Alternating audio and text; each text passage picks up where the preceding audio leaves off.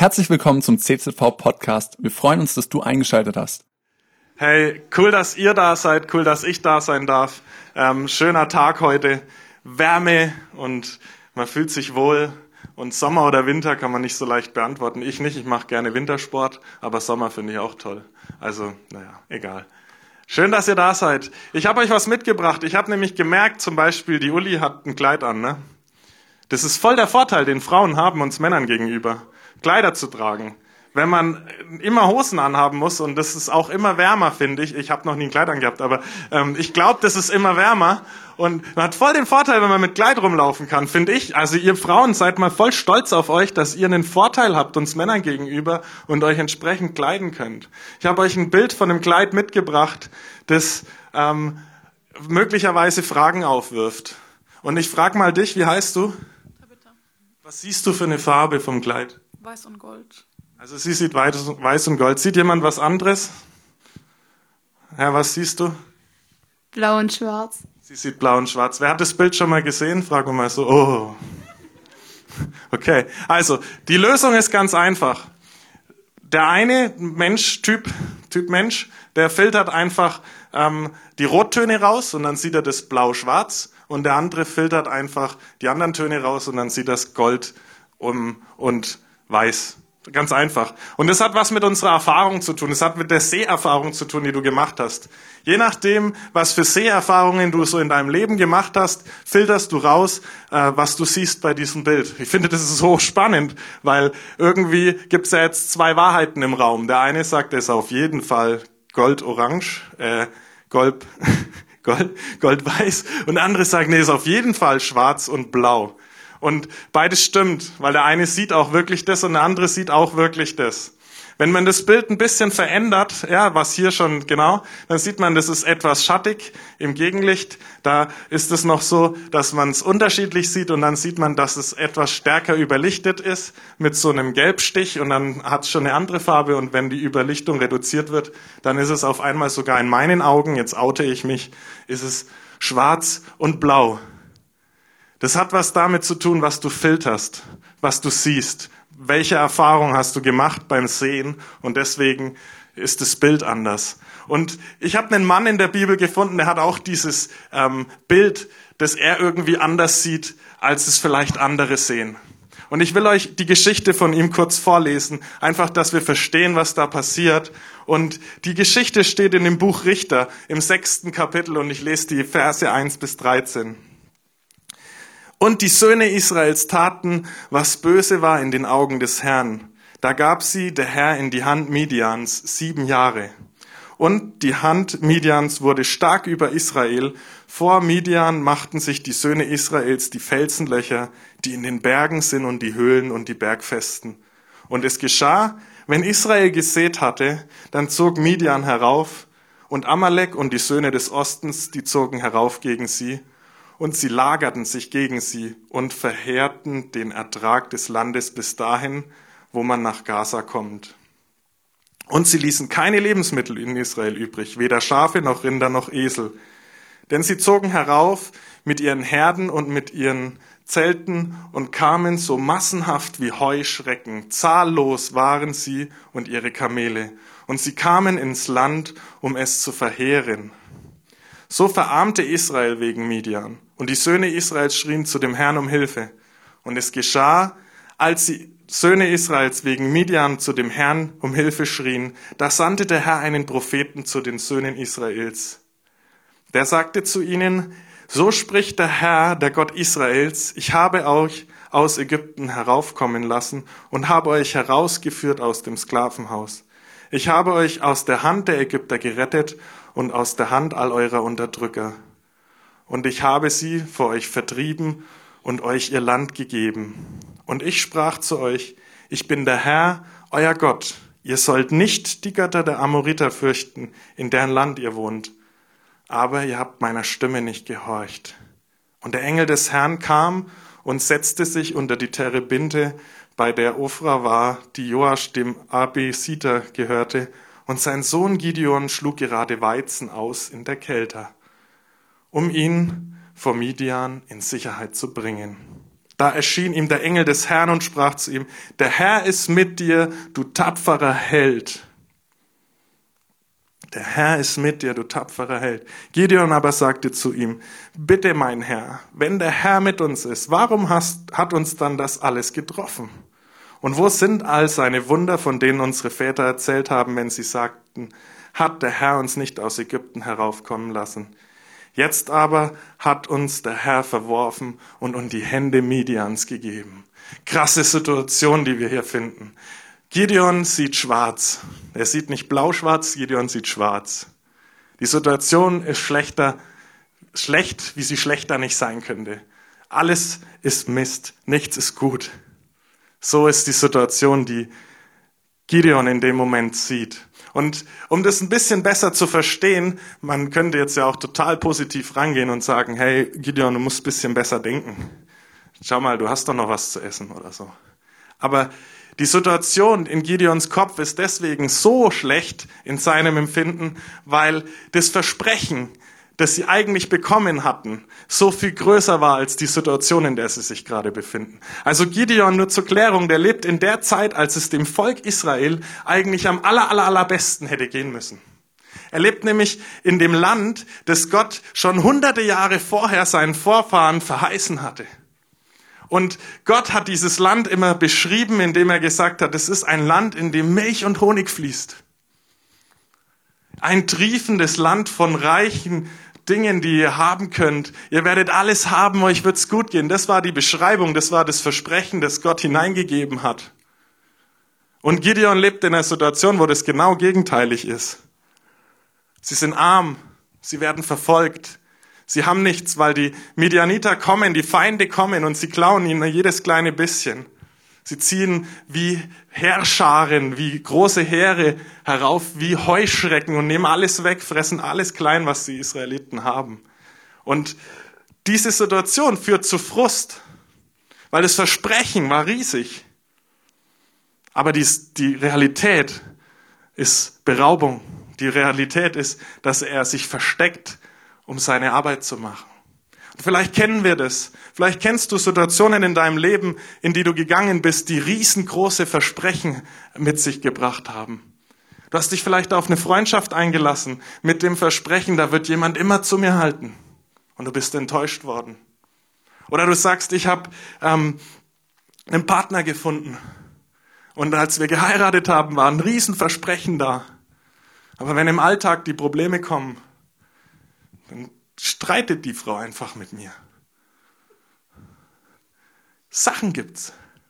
Da war ein Riesenversprechen, aber in der Realität sind die Sachen anders. Vielleicht hast du einen Job gefunden, von dem du dir ganz viel versprochen hast, wo du dachtest, hey, da wird immer Versorgung da sein, da werde ich immer alles haben, die Karriereleiter steht mir offen, ich kann noch ganz weit steigen.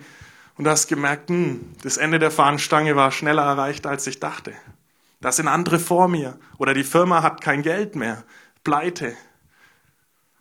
Versprechen, wo du in Situationen reingekommen bist, von denen du dir ganz viel versprochen hast und plötzlich hast du Enttäuschung. Das sind Dinge, die wir kennen, oder? Wer hatte schon mal Enttäuschung, weil die Versprechen nicht gehalten wurden? Vielleicht hast du dir von Kirche was versprochen, aber das hast du irgendwie nicht erlebt. Jetzt bist du enttäuscht. Gideon hat diese Situation, das Versprechen war so groß. Und jetzt weiß er nicht mehr genau, ob das noch alles stimmt, was erzählt wurde. Und ich finde es cool, was die Israeliten machen. Das ist das was, was hilft. Die gehen zu dem Versprechensgeber. Die gehen zu Gott. Die flehen zu Gott, so, so spricht die Bibel. Also es heißt auf Deutsch, die rufen und sagen, Gott, siehst du eigentlich unsere Situation? Weißt du, was hier abgeht? Schau mal. Schau mal, wie es uns geht. Das ist cool, weil die gehen nämlich zu dem, der das Versprechen gegeben hat und fragen nach, was läuft schief. Und das ist cool, weil Gott antwortet. Gott hört dieses Rufen, er reagiert und dann erinnert er, das haben wir gelesen, an seine Taten. Er sagt, ich habe euch doch rausgeführt aus dem Land. Ich habe euch doch alles gegeben. Ich habe euch hinein rausgeführt aus der Sklaverei, hineingeführt in das Land. Ich habe euch alles gegeben. Ich habe doch meinen Teil erfüllt, sagt Gott. Hey, ganz ehrlich, wenn ich zu Hause mit meiner Frau Streit hab und sie sagt zu mir, hey, ich habe alles gemacht, aber du, da würde ich sagen, weißt du was, mit dir kann man nicht reden, lass mich in Ruhe. Aber Gott sagt, Gott darf das. Gott darf sagen, hey, ich habe meinen Teil erfüllt, ich erinnere euch nochmal dran. Und dann macht Gott was noch viel Böseres und er hält den Spiegel vor und sagt, da ist nämlich Schuld bei euch. Ihr habt euch versündigt. Ihr habt was gemacht, was in meinen Augen nicht gut ist. Ich kann euch nicht segnen dafür. Das ist immer so krass, wenn man einen Spiegel vorgehalten bekommt. Und hier müssen wir ganz arg aufpassen, dass wir jetzt nicht denken, naja, jedem, dem es schlecht geht, der hat halt Sünde und deswegen geht es ihm schlecht. Es gibt keinen unter uns, der keine Sünde hat und trotzdem geht es nicht jedem schlecht. Das ist kein Rückschluss, den wir ziehen können, um zu sagen, naja, Sünde ist gleich, dir geht's halt schlecht und du hast halt so eine Situation wie Gideon. Sondern wir leben in einer Welt, in der diese Dinge einfach passieren. Und ehrlicherweise haben wir trotzdem Sünde. Und Gott macht jetzt hier mal drauf aufmerksam und sagt, hey, ist da was, wo Sünde ist? Ist da was, wo wir vielleicht drüber reden müssen? Und das, was bei den Israeliten passiert ist, das ist gar nichts so Ungewöhnliches, das ist gar nichts, was uns nicht betreffen würde und wie es uns nicht gehen kann, sondern das, was passiert ist, dass dieses Volk aus der Sklaverei befreit wird und in dieses Land hineinkommt, das Gott ihnen schenkt. Und in diesem Land müssen sie was Neues lernen, ein neues Handwerk. So Agrarwirtschaft, das müssen sie lernen, Landwirtschaft, das kannten die nicht. Die hatten vorher nie Land, die wussten vorher nicht, wie man das macht und jetzt müssen die das lernen. Und bei dem Erlernen von dieser Agrarkultur lernen sie noch eine andere Kultur von den Amoritern kennen. Und das ist denen ihre Götterkultur, ihre Götzenkultur. Die machen das nicht so wie du und ich. Wenn wir äh, zu Hause ein Tomatenpflänzchen sehen, dann tun wir den Samen in den Boden und dann tun wir den ab und zu gießen und dann gucken wir, wenn das was wird und dann ernten wir die Früchte. Sondern wenn die das gemacht haben mit dem Säen und mit dem äh, Gießen, dann gehen die zu ihren Fruchtbarkeitsgöttern. Und dann geben die da noch einen Teil von dem ab, was sie an Ertrag hatten letztes Jahr. Und dann geben die das und dann opfern die das, so nennt man das. Und wollen damit ihren Ertrag vergrößern. Sie versprechen sich von diesen toten Götzen, von denen, die eigentlich überhaupt keine Macht haben, dass sie was vermehren, was eigentlich Gott vermehrt. Den ganzen Segen, der eigentlich kommen soll, der soll von Gott kommen und der soll nicht von irgendwelchen Götzen kommen. Und das ist ein Problem, das wir kennen. Nämlich, dass wir uns in unserer Gesellschaft mit Dingen infizieren, die halt einfach jeder macht, um irgendwie unseren Ertrag zu steigern. Wir kennen das, dass wir uns auch darauf einlassen, manche Prinzipien anzunehmen, die halt die anderen auch anwenden. So bei der Steuer, da kann man schon mal ein bisschen was drehen, oder? Hey, oder wenn es darum geht, irgendwie Schwarzarbeiten, das kann man doch mal machen, das ist doch ein Freundschaftsdienst, Nachbarschaftshilfe und dann deklariert man das unter tollen Namen. Man nimmt Prinzipien an, die die Menschen um uns herum anwenden, die aber vor Gott nicht richtig sind. Wir fangen an, die Dinge zu tun, die wir eigentlich lassen sollten, weil wir, weil wir Gott nicht mehr glauben, dass seine Vorhersage, dass seine Verheißung wahr ist. Aber was sagt Gott dazu?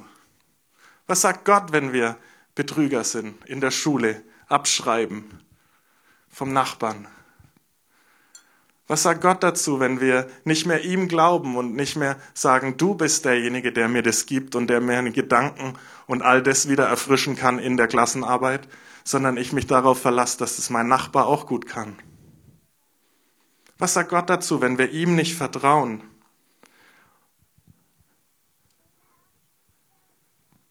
Gott ist der Versorger. Wenn ich einen Samen in die Erde lege und ich gieße den Samen und der wächst, dann hat es nur einer gemacht, dass dieser Samen wächst und das ist Gott selbst. Ich kann kein Wachstum machen. Ich kann den da reinlegen und ich kann gut gießen. Aber Gott gibt es Wachstum. Und deswegen ist Gott so sauer. Hey, das geht so nicht. Das könnt ihr nicht so machen. Weil ich habe euch das Land gegeben und ich werde euch versorgen. Ich werde hineingeben, was ihr braucht. Verlasst euch nicht auf andere Sachen. Und diese Haltung, die Gideon hat, dass er sich nicht auf Gott verlässt und seine Hoffnung auf andere setzt. Was dieses Volk umsetzt, diese Haltung, die hat Folgen. Und eine der Folge, die daraus resultiert, das ist, was ähm, Gideon hat.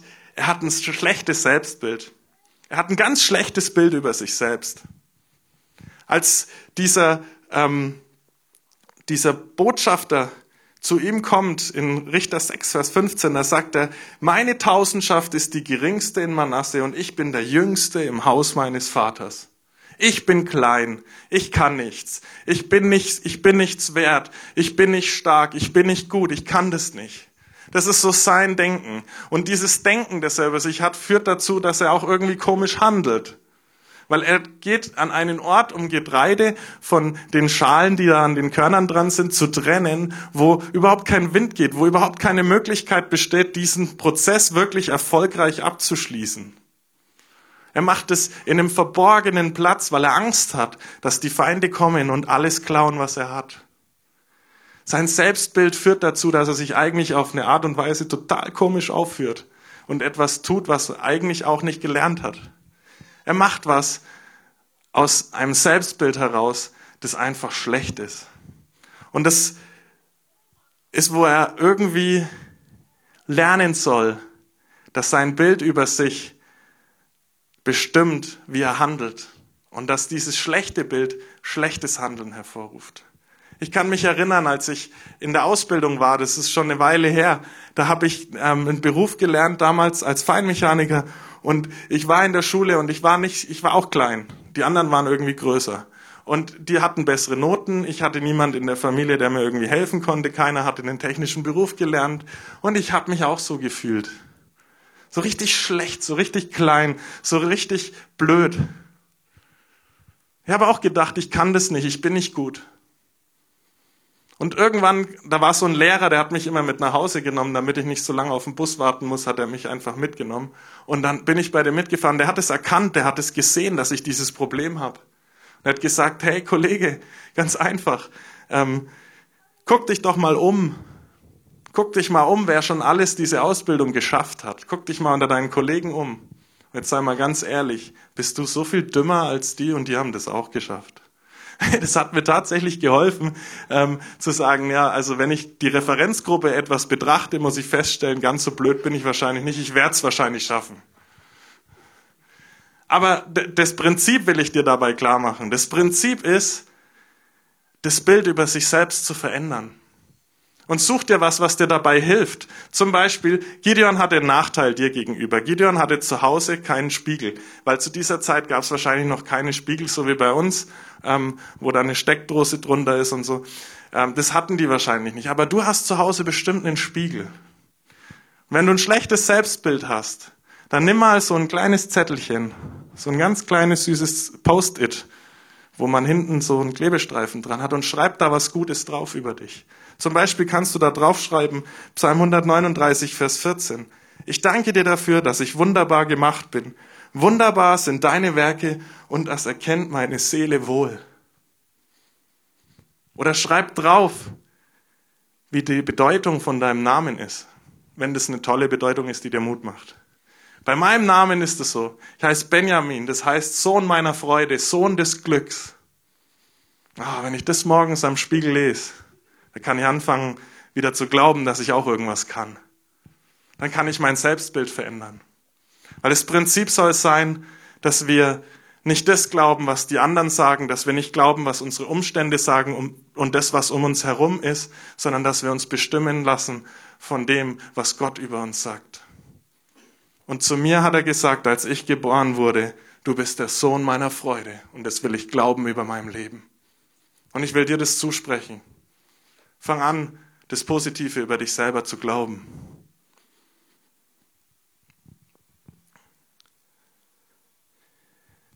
Das ist die Frage, was sehen wir über uns selbst? Das ist eins dieser Probleme, das Gideon hat.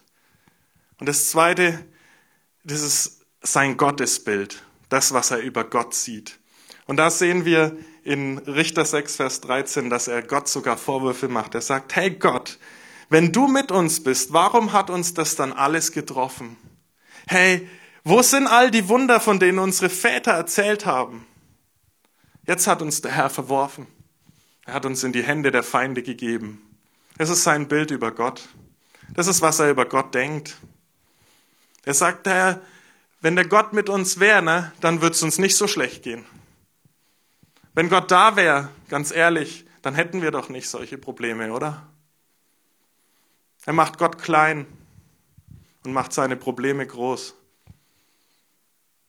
Er lässt Gott nicht über den Dingen stehen und sagt, du bist allmächtig, du bist größer und du hast mehr Macht als alles andere, sondern er dreht die Geschichte um. Und in dem Moment schneidest du dich noch mehr von dem Segen Gottes ab, weil Gott gar keine Chance mehr hat, größer zu sein als diese Dinge, weil du sie ihm nicht gibst. Und Gideon glaubt nicht mehr, dass Gott der Versorger ist. Das Volk glaubt nicht, dass Gott der Versorger ist, sondern sie glauben, dass sie Götzen brauchen, um versorgt zu werden. Sie glauben, dass andere das besser können. Und das ist schlecht, das ist ein schlechtes Bild über Gott. Weil Gott ist der Versorger. Gott bleibt der Versorger. Und wenn du alles auf ihn setzt, dann wird er dir das auch geben, was du brauchst. Verlass dich nicht auf andere Götzen. Gott ist nicht klein, nur weil es mir gerade nicht gut geht. Gott ist nicht klein, nur weil ich gerade mein Gefühl irgendwie mir sagt, äh, ist nicht so, ist nicht so prickelnd. Das macht Gott nicht kleiner. Hier ist unser Auftrag, dass wir über unseren Problemen Gott größer machen. Wenn du zu Hause einen Kühlschrank hast, dann hast du auch einen riesen Vorteil Gideon gegenüber, weil den hat er wahrscheinlich auch nicht. Dann mach mal so einen kleinen Zettel und schreib da drauf, Gott ist mein Versorger. Unabhängig von dem, was sich im Kühlschrank befindet. Sprich dir selber Glauben zu, dass du sagst, ich glaube das und ich nehme das als Wahrheit über mein Leben an, dass Gott mein Versorger ist. Mein Versorger, egal ob der Kühlschrank leer ist oder meine Beziehung irgendwie hohl ist oder mein Arbeitsplatz mich nicht mehr erfüllt oder ganz egal, was dich gerade nicht erfüllt und wo du sagst, ich habe nicht das Gefühl, versorgt zu sein. Mach Gott größer darüber und sag, doch, ich glaube das, ich will das wieder annehmen. Ich will felsenfest hier stehen und sagen, doch Gott, du bist mein Versorger und du wirst mir das geben. Ich will mein Bild über dich verändern. Ich will dich nicht für meine Situation verantwortlich machen, sondern ich will deine Hilfe haben. Das ist der dritte Punkt, den Gideon über Gott lernen muss, ist, wie Gott ihn sieht. Der erste war, wie sieht Gott, äh, wie sieht Gideon sich selbst? Der zweite ist, wie sieht Gideon Gott? Und der dritte Punkt ist, wie sieht Gott Gideon? Und Gott sieht Gideon auf eine ganz bestimmte Art und Weise. Und das finde ich total witzig. Da kommt dieser Bote, in der Sprache der Bibel Engel genannt, der kommt zu Gideon und Gideon sitzt da in seiner Kälte und drischt irgendwie und dann kommt der Engel und Gott hat einen ganz besonders witzigen Komikerengel rausgesucht, der sagt, hey Gideon, tapferer Held, hier in deinem Versteck, voller Angst, das ist irgendwie komisch, wenn die deutsche Nationalmannschaft am Flughafen landet, in der Vorrunde ausgeschieden, Weltmeisterschaft oder so, könnte ja passieren. Ähm, und die landen da und alle Fans schreien, so sind sie aus! Ich weiß nicht, ob das zur Stimmung beiträgt, wenn du sowas machst. Aber ungefähr so ist es. Gideon versteckt sich. Gideon hat Angst. Gideon ist in sich gekehrt. Und der Engel, der Bote Gottes, der kommt und sagt, du bist tapfer. Hammer. Gott hat eine ganz andere Sicht über Gideon als Gideon selber. Gott hat so eine gute Sicht über dich. Gott hat Gaben in dich hineingelegt. Er kennt dich. Er weiß, wo all die Schätze in dir sind. Er liebt dich. Du bist wertvoll in seinen Augen. Er findet, du bist genial. Er sagt dir, du bist tapfer. Du stehst es durch. Und was ich noch cooler finde, in, im 14. Vers, da sagt Gott zu Gideon, Geh hin in dieser deiner Kraft und rette Israel aus der Hand Midians. Ich habe dich gesandt. Das ist cool. Der muss gar nicht warten, bis Gideon ähm, Punkt 1 und Punkt 2 absolut verinnerlicht hat und endlich sein Selbstbild und sein Gottesbild verändert hat, sondern er sagt zu Gideon direkt, hey, geh los und tu. Steh auf und mach. Ich habe dich in die, ich habe die Midianiter in deine Hand gegeben. Vertrau mir, dass wir das hinbekommen. Und ich finde es so cool, weil das ist so wichtig bei aller ähm, Selbstbildnis und bei allem Gottesbild, was wir haben. Das kann bei 200 Prozent sein und ich schaff's trotzdem nicht alleine. Ich schaff's trotzdem nicht aus meiner Kraft. Ich schaff's trotzdem nicht, weil ich halt so toll bin. Sondern ich brauche Gott in meinem Team. Beziehungsweise ich darf bei Gottes Team mitmachen. Ich stelle mir das ungefähr so vor, wie wenn ich ein Fußballteam zusammenstellen müsste, um gegen die Nachbarstadt zu ähm, gewinnen. Ich wüsste, dass ich als Spieler so ein bisschen in die Jahre gekommen jetzt und vielleicht das ein oder andere Kilo mehr auf der Waage und die Ausdauer hat auch nachgelassen, das Spiel nicht gewinnen kann. Bei allem taktischen äh, Vorhaben, das ich vielleicht in meinem Kopf hinbekommen würde, ich könnte das Spiel nicht gewinnen gegen meine Gegner. Aber wisst ihr, was ich machen würde? Ich habe da so paar Jungs bei mir in der Jugend und die haben schon bei Würzburger Kickers gespielt. Die würde ich fragen. Sagen, ey, komm, spiel mal mit in meinem Team. Wir müssen die Nachbarstadt schlagen. Hilfst du mir dabei? Und mit den richtigen Leuten in meinem Team hätte ich eine Chance. Mit den richtigen Personen, die einfach besser sind als ich, habe ich eine Chance, so ein Spiel gegen jemand anders zu gewinnen. Und so ähnlich ist es mit, mit dir und mit Gott. Du bist nicht so perfekt. Du kannst nicht alles. Du wirst das Spiel aus deiner Kraft wahrscheinlich nicht gewinnen. Aber du darfst im Team spielen, das diese Kraft hat, das diese Macht hat, das die Möglichkeiten hat. Und da darfst du dazugehören. Und plötzlich gewinnst du Dinge, die du alleine nie gewonnen hättest. Du schaffst es plötzlich, dass du gewinnst. Und du merkst, hm, so viel habe ich gar nicht machen müssen. Weil da ist jemand, der hat für mich das gemacht. Da ist jemand, der hat für mich schon gesiegt. Da ist jemand, zu dem darf ich dazugehören. Und weil der alles kann, kann ich dazugehören.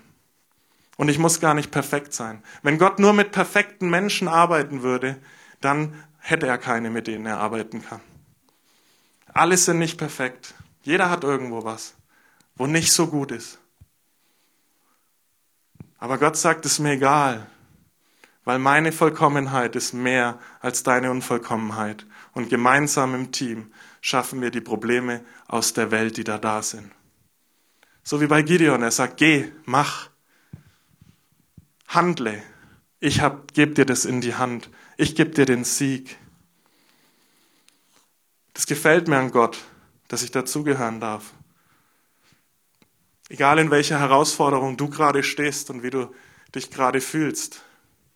Vielleicht sagst du, Mensch, mich spricht das echt an. Ich habe diesen, diesen Punkt mit dem Selbstbild. Ich glaube immer irgendwie nicht an mich. Ich denke immer, ich schaffe das nicht. Ich denke immer, ich bin zu wenig, ich bin nicht wertvoll genug. Lass dir von Gott ein neues Bild über dich geben. Lass dir das zusprechen und, und trainier das zu Hause am Spiegel im, im Bad und sag, hey, aber es stimmt, ich bin wunderbar gemacht und meine Seele erkennt es wohl. Mein Innerstes befürwortet es und fängt an, das zu bejahen.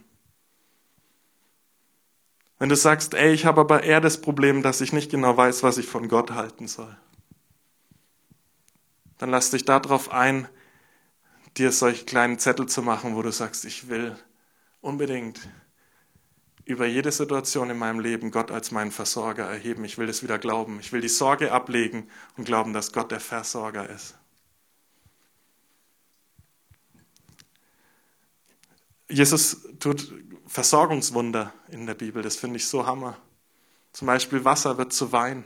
Ein Versorgungswunder.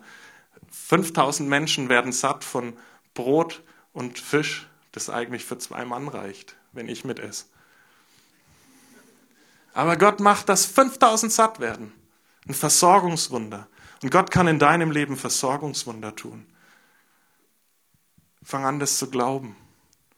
Und vielleicht hast du den dritten Punkt und du sagst, hm, ich weiß gar nicht, ob ich wirklich zu diesem Siegerteam gehöre. Ich weiß nicht, ob ich die Einladung Gottes zu seinem Team zu gehören und bei ihm mitzuspielen, ob ich das angenommen habe. Dann darfst du auch darauf reagieren und sagen, ich will mich dem stellen und ich will sagen, Jesus, Ich habe verstanden, dass du für mich gestorben bist. Ich habe verstanden, dass du meine Schuld getragen hast, dass du auferstanden bist, dass du lebst und dass ich zu dir gehören kann. Ich will mein Leben dir geben. Dann darfst du das sagen, dann darfst du das tun. Cool, dass du dir unsere Predigt angehört hast. Wir hoffen, sie hat dir geholfen und wir wollen dich ermutigen, auch während der Woche Teil einer Kleingruppe zu werden. Schreib uns einfach eine E-Mail an podcast.czv-kreuzheim.de oder komm einfach am Sonntag in unseren Gottesdienst. Folge uns außerdem auf Facebook oder Instagram für alle weiteren Infos. Wir freuen uns auf dich.